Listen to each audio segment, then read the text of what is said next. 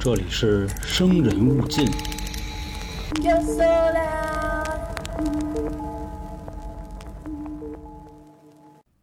我是黄黄，也是应了很多听众的要求啊。今天我们说一则算是有实体类的人形怪物吧，因为比如之前啊，咱们说过大头怪婴啊、人面牛啊、扭来扭去啊，类似这些形象吧，他们呢都相当于有一个所谓的实体。我们今天要说的呢，就是一直在欧美疯传的一个都市传说。这哥们儿呢，目前也是在怪物排行榜中啊，在颜值这块可以排到前几名了。他呢就是 Slenderman，翻译过来呢叫瘦长鬼影。我觉得这应该是咱们美化过的啊，呃，听起来就占了帅的两个因素，瘦可和长，长就是高嘛。其实我更喜欢叫他瘦长人啊，因为听起来感觉比较原汁原味。毕竟人家也是从外国传过来的嘛，对吧？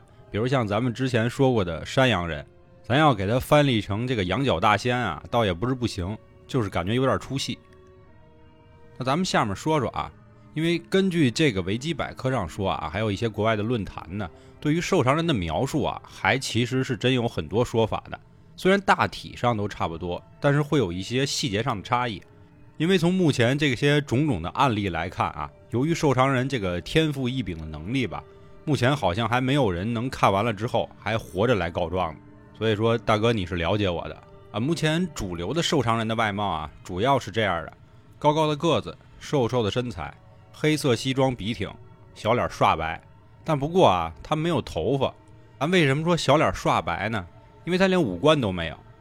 呃，我不知道有没有看过星爷的《大内密探零零发》啊，就是最后李若彤演的那个所谓有小无相公的那男的，就长那样。瘦长人呢，还有一个特点啊，就是四肢特别的细长，就跟竹竿似的。但是呢，竹竿很硬，他这胳膊啊还特软，而且还能自由伸展。作战的时候呢，背后还能伸出很多触手。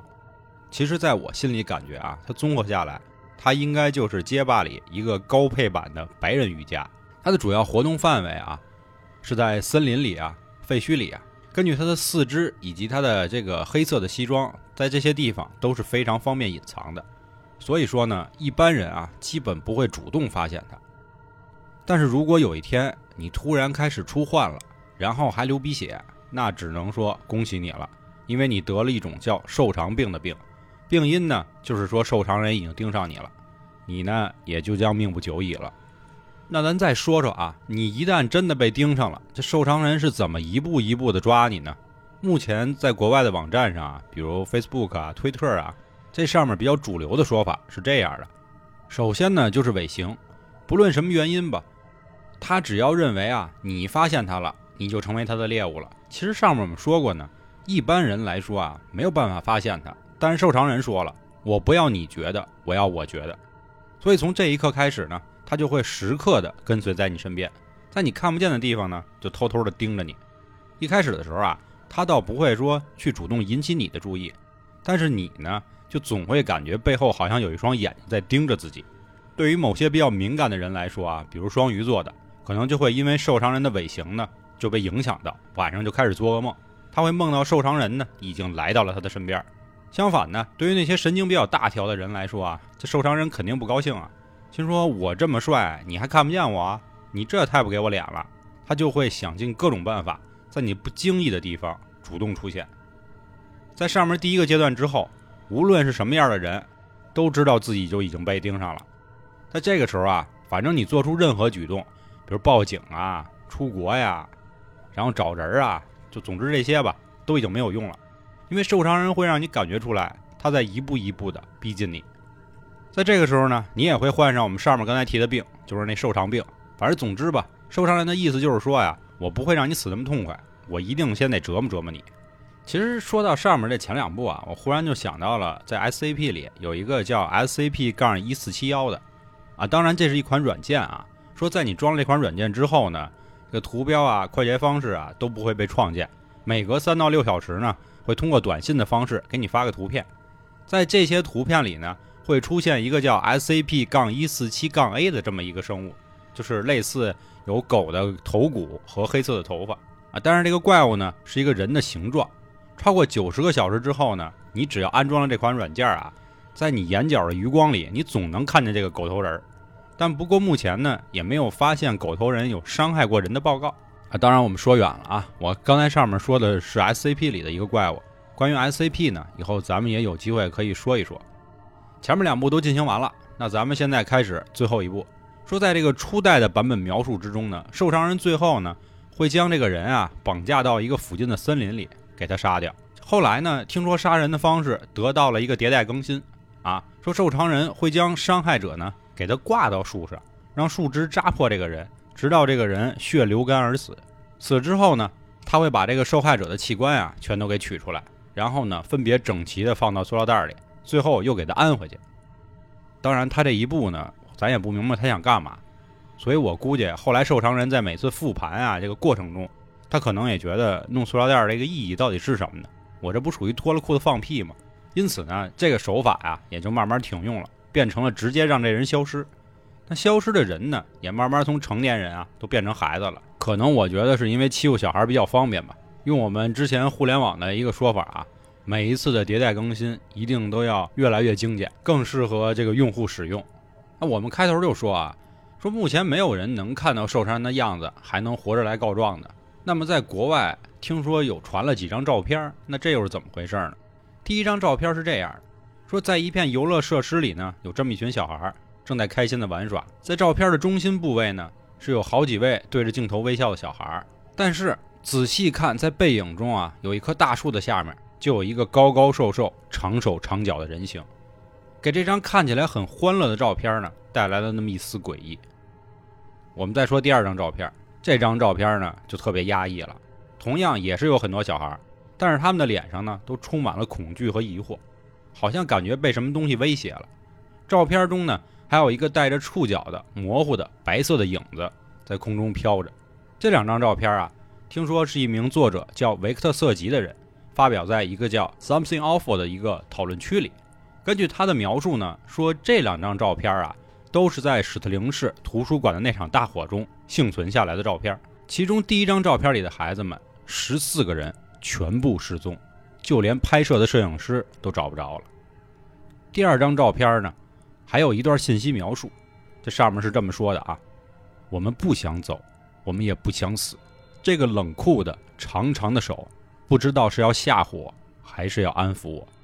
更惨的是呢，照片中的孩子失踪了，摄影师也确认死亡了。这个叫维克特·瑟吉的人发完的照片呢，立马就在国外的网络里啊就流传开来了。在有的网友看完之后呢，也出来说了，说这个受伤的记载啊，好像最早出现在16世纪的德国，大概是说呢，以前这种怪物啊叫常人。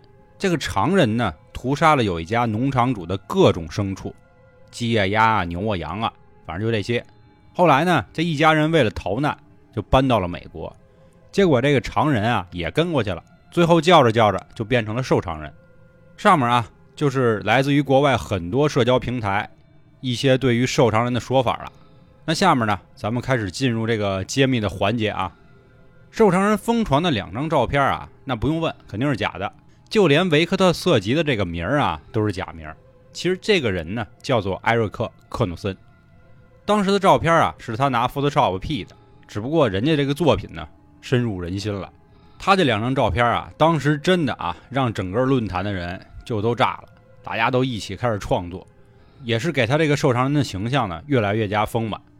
到目前为止呢，已经有他为原型的小说，还有游戏等等了，什么周边手办。那这些就更不用说了。但不过受伤人的创意啊，并不是他完全自己想出来的，主要分成两部分。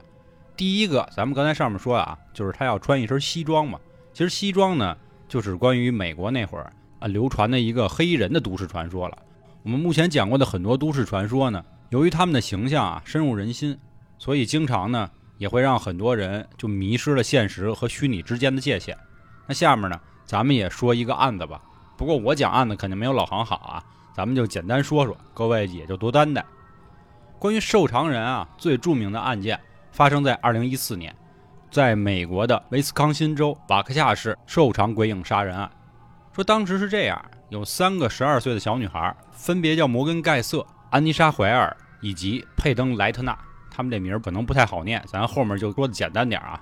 这人姐儿们仨啊，关系特好，没事在一块儿啊玩啊闹啊，这聊聊帅哥啊，怎么怎么着，反正显得呢就都是比较单纯啊。因为毕竟人才十二岁，咱咱不像很多大人凑一块儿，肯定就是嚼嚼舌根子，说说别人坏话什么的。但是啊，咱们中国有句话说得好啊，叫三个女人一台戏了。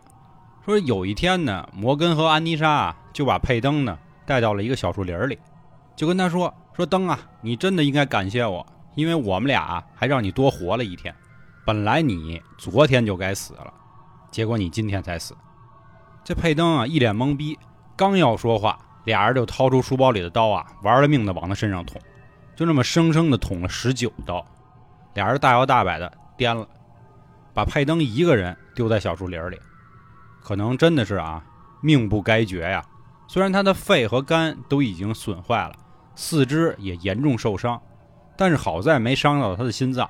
这佩登呢，用尽全身最后力量啊，爬到了附近最近的一个公路上，也凑巧被一位好心人送到了医院，并报了警。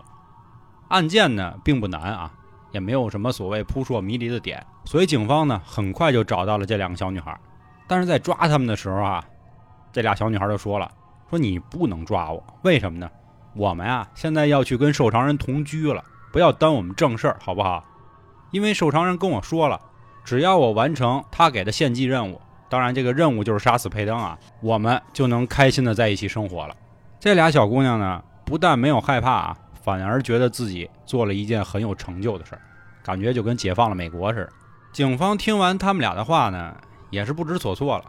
最后又因为这俩小孩太小，而且已经完全沉浸在了自己的世界里，所以呢，就把他送到了精神病院里，直到成年了，他们才被起诉。最后，这个主犯摩根判了四十年，安妮莎呢判了二十五年。当时这个案子啊，可以说影响是非常之大的。